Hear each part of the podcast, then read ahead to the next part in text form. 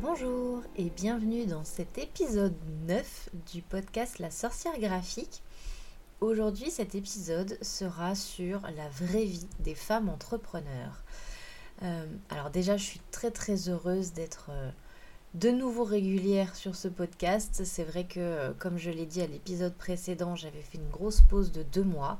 Et là de me dire que je vais pouvoir réenregistrer à nouveau toutes les deux semaines, euh, je suis joie. Je suis très très contente de, savoir que je vais pouvoir faire ça parce que j'adore enregistrer les podcasts.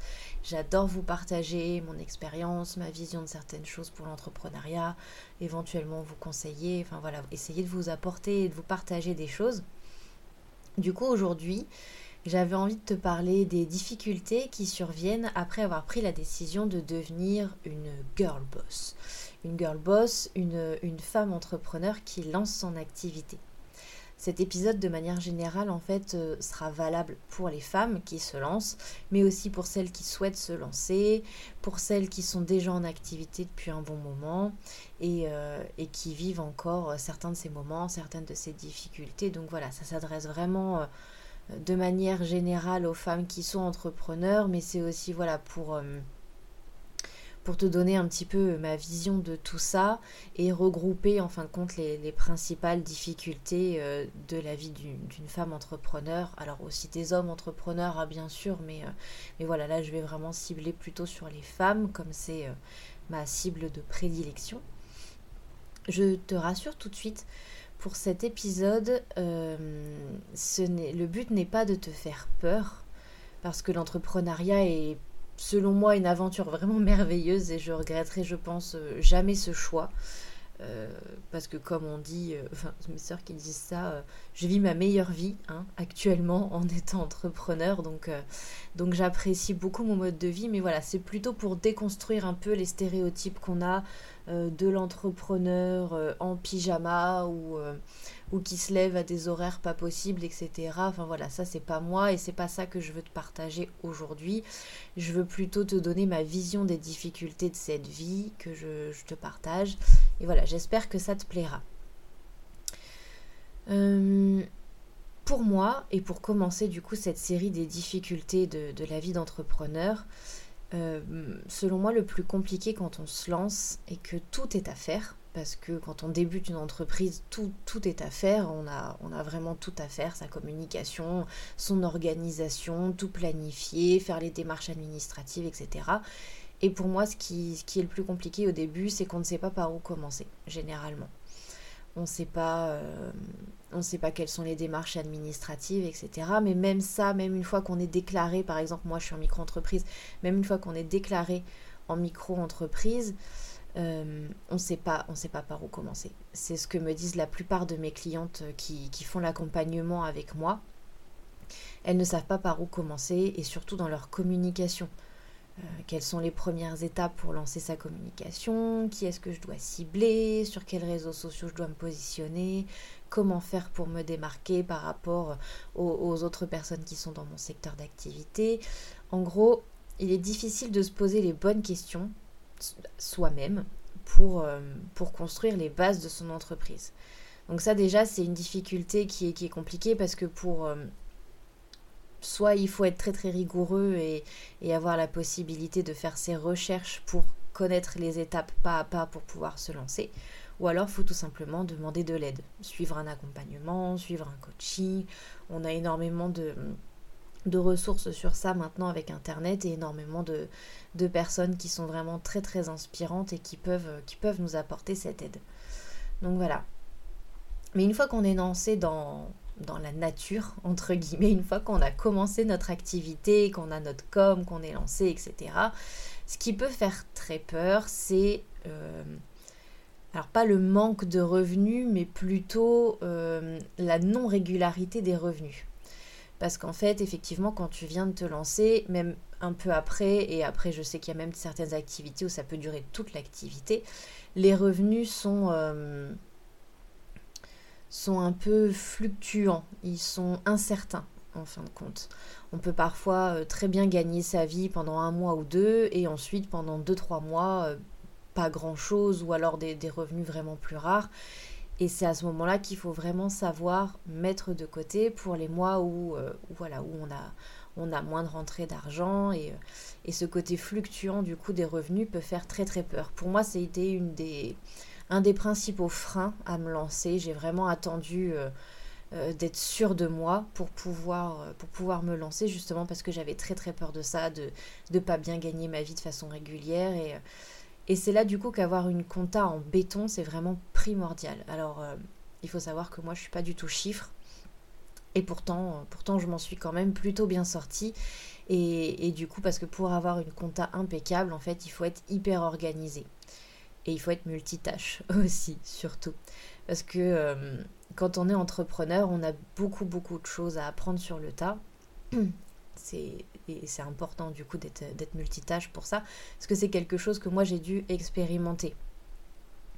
Le, fait de devoir apprendre énormément de choses euh, quand on a besoin, c'est, euh, c'est un peu la base quand tu es entrepreneur, parce que ben, euh, par exemple, t'es pas très fort dans tableau Excel, bah t'apprends à faire un tableau Excel. Si t'es pas très à l'aise sur les réseaux sociaux ou tu comprends pas comment fonctionnent les algorithmes pour être visible, bah tu apprends, tu t'informes, tu, tu demandes, tu si t'es pas à l'aise au téléphone euh, avec des, clientes ou des prospects ou si t'es pas à l'aise en visio, bah tu t'entraînes, tu, tu sors un peu de ta zone de confort et tu apprends.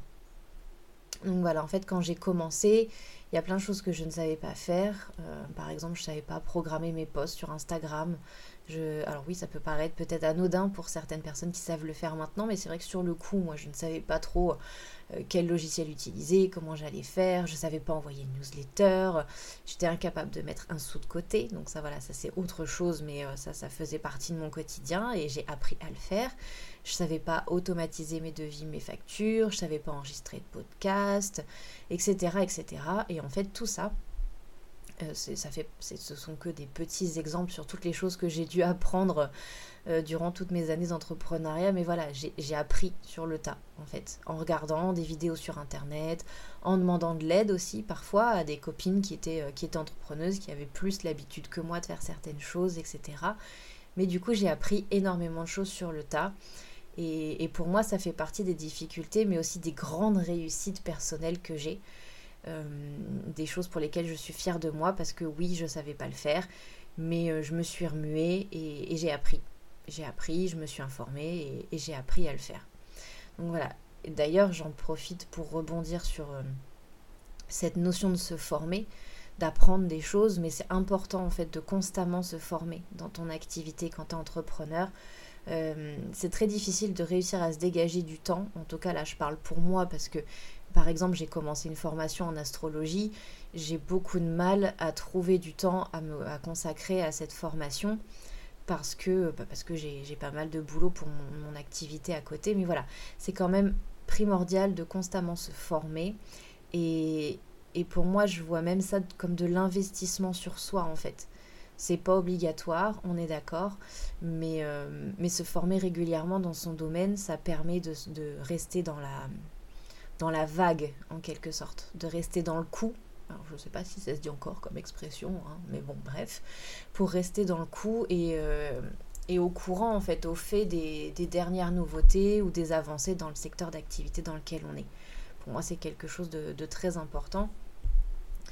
Et, euh, et à ce titre, euh, enfin au même titre pardon, que, la formation, ce qui peut être, ce qui peut être difficile, c'est euh, de se remettre en question. Donc de se remettre en question quand on ne sait pas faire quelque chose et qu'on veut se former pour l'apprendre.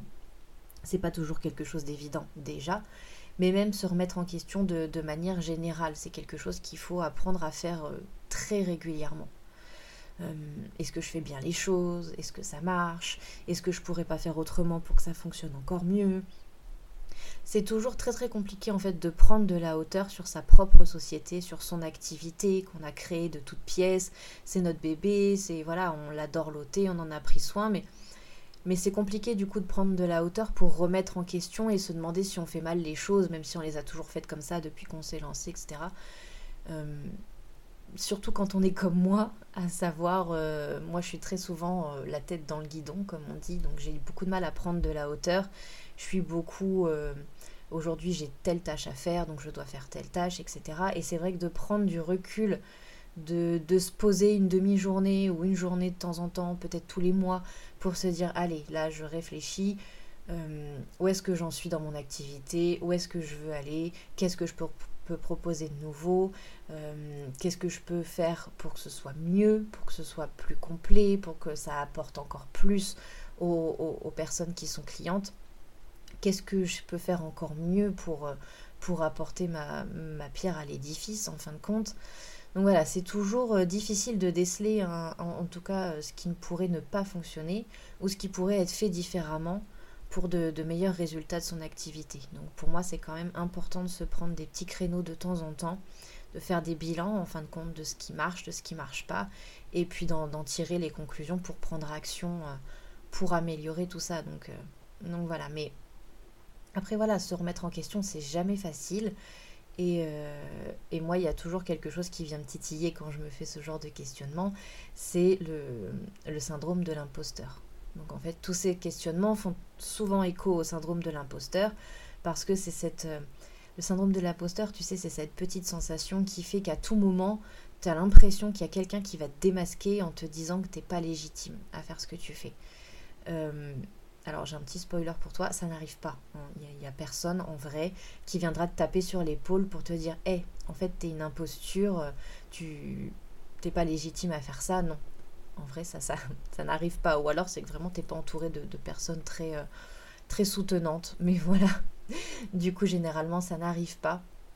Mais, euh, mais tu peux pas t'empêcher de le penser en fait. Tu peux pas t'empêcher de t'angoisser à propos de ça. Surtout au début, surtout quand tu te lances, quand tu que tes premiers clients, tu te dis mince, je vais pas, euh, je vais pas y arriver, ou alors on va voir que je suis, que je suis débutante, etc. Peut-être, peut-être. Mais, euh, mais voilà, du coup, il faut pas que ce syndrome de l'imposteur non plus t'empêche d'avancer, de, mais c'est euh, c'est pour moi une des grosses difficultés de la vie d'entrepreneur et c'est pour ça que je t'en parle un petit peu aujourd'hui. Mais, euh, mais pour moi, c'est tellement plus vaste en fait le syndrome de l'imposteur. Je te ferai un épisode complet de podcast dessus parce que je, je pense que ce sujet mérite vraiment beaucoup plus de temps en fait à y consacrer parce que pour moi, il y a beaucoup beaucoup de choses à dire et, euh, et qu'on questionne d'ailleurs souvent à propos de ça dans, mes accompagnements ou même quand, euh, quand on, vient m'écrire en, message privé sur Instagram ou, sur mes réseaux sociaux en général. Donc c'est quelque chose qu'on me, me demande souvent comment je fais pour gérer le syndrome de l'imposteur, etc. Donc j'en ferai un épisode plus tard, peut-être dans deux semaines, ça peut être, ça peut être une bonne idée. Donc voilà, j'en parlerai, j'en parlerai un peu plus tard. Et du coup, tout à l'heure, je parlais de personnes soutenantes mais, euh, mais en fait, voilà, ce qui est pour moi la principale, vraiment grosse difficulté de, l'entrepreneuriat, de ce choix en fait d'être une entrepreneur, c'est la solitude. Euh, alors la solitude parce que bah, je travaille, moi, comme beaucoup de femmes entrepreneurs, dans mon, dans mon domicile, donc euh, sur mon petit bureau, et ça peut parfois être pesant parce que, bah, parce que je travaille toute seule, j'ai pas de collègues, etc. Et D'ailleurs, c'est euh, c'est pas pour rien hein, que le terme solopreneur est apparu. Pour beaucoup d'entre nous, en fait, on n'a on pas de collègues, on n'a personne avec qui euh, partager quotidiennement sur nos difficultés, nos réussites, nos petites anecdotes du quotidien, etc. Et ça, c'est quelque chose qui me manque, qui me manque vraiment parfois. Pas tous les jours, mais quand même de, de manière générale, c'est quelque chose qui me manque. Et hum, et même si pour rien au monde je retournerai dans le salariat parce que j'aime beaucoup trop la vie que je me suis créée aujourd'hui, euh, la vie sociale que, cette, euh, que le salariat m'a apporté, en fait, ça me manque. Ça me manque quand même pas mal. Et, euh, d'ailleurs, j'en profite pour te parler de quelque chose d'un petit peu particulier, c'est que on a créé avec Claire, donc une de mes amies, on a créé un, cercle de femmes business qu'on a appelé Holistime.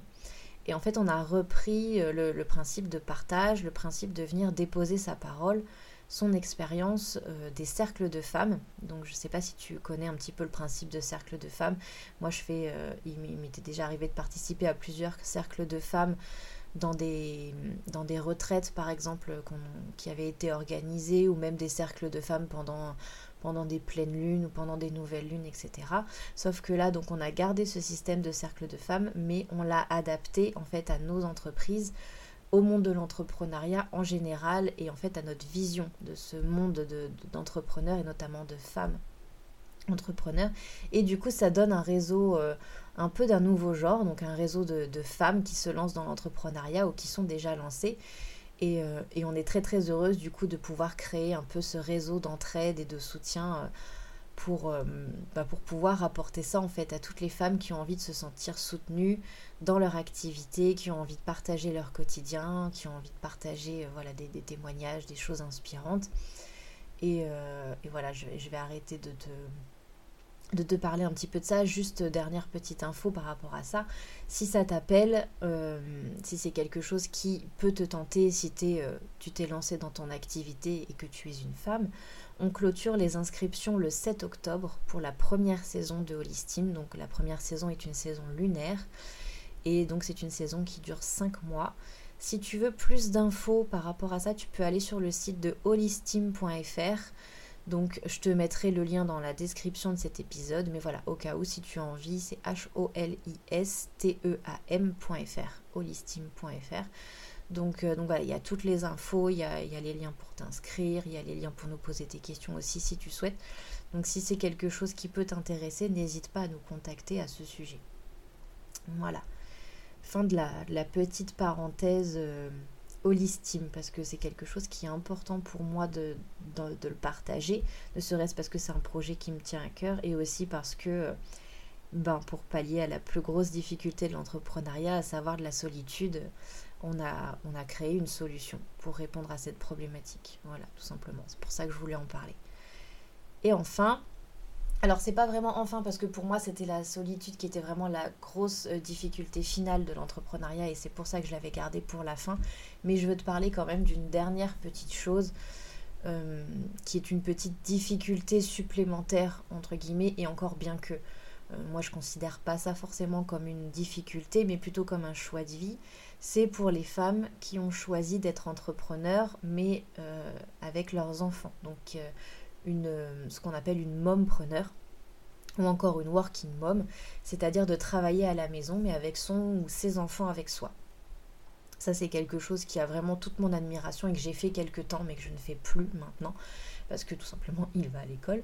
Mais voilà, euh, en fait c'est quelque chose qui demande beaucoup d'organisation, il faut parfois jongler entre les siestes des tout petits pour pouvoir travailler. Il faut beaucoup d'autodiscipline aussi. Euh, on ne peut pas se permettre de flémarder dès qu'on a un peu de temps libre. Il est. Euh, parce que le, gros piège en fait d'être mompreneur, de, de travailler avec ses enfants à la maison, c'est que c'est compliqué de pas dévier sur les enfants qui t'interrompent toutes les toutes les 5 secondes. Hein. clairement, les, mamans qui sont là euh, sauront, sauront, clairement, je pense, ce que c'est. Mais, euh, mais voilà, de réussir à travailler à la maison, de pas dévier sur l'entretien de la maison, de pas dévier sur les lessives à faire, etc. etc. Vraiment se concentrer sur le travail. Euh, sachant que le jugement des autres n'est pas toujours facile non plus quand on fait ce choix de vie, parce que bah, les gens, pas les proches forcément, mais il y a, pas mal de personnes qui peuvent considérer que t'es pas preneur, que tu es juste en fait euh, femme au foyer à garder, à garder tes enfants à la maison. Ce qui est ok aussi, il hein, n'y a aucun problème. Mais c'est vrai que les gens te prennent moins au sérieux quand tu dis que tu gères une entreprise, mais que tu la gères de chez toi avec tes enfants. Et ça, je trouve ça vraiment dommage. Il faut savoir s'imposer en fait, il faut savoir imposer son choix faut constamment se justifier. Moi, c'est quelque chose qui m'a toujours fatiguée parce que je devais même presque me justifier quand je mettais mon fils à la crèche, même si c'est plus le cas maintenant, mais parce que euh, ou chez la nounou même de temps en temps, mais pour pouvoir avancer sur un gros projet, par exemple. Ou devoir se justifier quand euh, bah non, ce soir je m'occupe pas du petit ou de la petite parce que ce soir j'ai besoin de temps pour moi, j'ai peur de m'oublier, donc voilà, j'ai besoin de temps pour moi c'est très très compliqué en fait. Il faut savoir bien faire la différence entre la, vie professionnelle et la vie de famille. C'est parfois super dur en fait de décrocher à la fin de la journée. Il faut savoir s'imposer des règles, des horaires. Euh, et c'est pour ça d'ailleurs que je ne bosse pas en pyjama et que je ne me lève pas à 11h du matin. Parce que justement, je me suis calquée sur le rythme de mon petit garçon qui va maintenant à l'école, mais qui allait à la crèche avant. Et donc du coup, euh, donc voilà, tu, te lèves à des horaires décents, tu t'habilles parce qu'il faut bien emmener ton enfant et que tu ne l'emmènes pas en pyjama à la crèche ou à l'école. Donc voilà, mais voilà, faut, faut s'organiser, faut euh, idéalement avoir son propre espace de travail, séparé du reste de la maison quand c'est possible, pour, euh, pour pouvoir être au calme, avoir l'impression d'avoir une vraie coupure en fait entre les deux journées, entre ta journée d'entrepreneur et ta journée de maman. Et, et sauf si bien sûr tu travailles avec des tout petits toute la journée avec toi à la maison. Et dans ces cas-là, sache, toi qui m'écoutes, que tu as tout mon soutien et surtout tout mon respect. Franchement, chapeau parce que moi j'avais besoin de le mettre à la nounou, j'avais besoin de le mettre à la crèche et maintenant je suis très contente qu'il aille à l'école pour pouvoir travailler euh, un peu plus au calme. Voilà. Eh bien écoute, je pense que j'ai fait le tour pour les grosses difficultés de l'entrepreneuriat. Alors je sais que c'est un épisode qui m'avait été pas mal demandé, donc j'espère que ça t'aura plu. Si tu as euh, toi-même d'autres difficultés que tu rencontres, parce que voilà, je les ai pas toutes, euh, toutes énumérées, comme je te disais euh, dans l'introduction de l'épisode, c'était plutôt ma vision des difficultés qu'on peut rencontrer quand on est entrepreneur et quand on est une femme entrepreneur plus particulièrement. Mais voilà, du coup, j'espère que ça t'aura plu, que ça t'aura peut-être aidé à, à réfléchir à des choses. Peut-être que j'espère que malgré les difficultés qui s'annoncent, ça t'a peut-être même donné envie de te lancer. Peut-être que tu étais déjà aussi consciente ou conscient de, des difficultés qui allaient, euh, qui allaient arriver si tu avais commencé à faire ce choix. Donc voilà, J'espère que ça t'a plu et du coup je te dis à dans deux semaines pour un autre épisode qui sera du coup certainement sur le syndrome de l'imposteur. Voilà, à très très bientôt, merci pour ton écoute.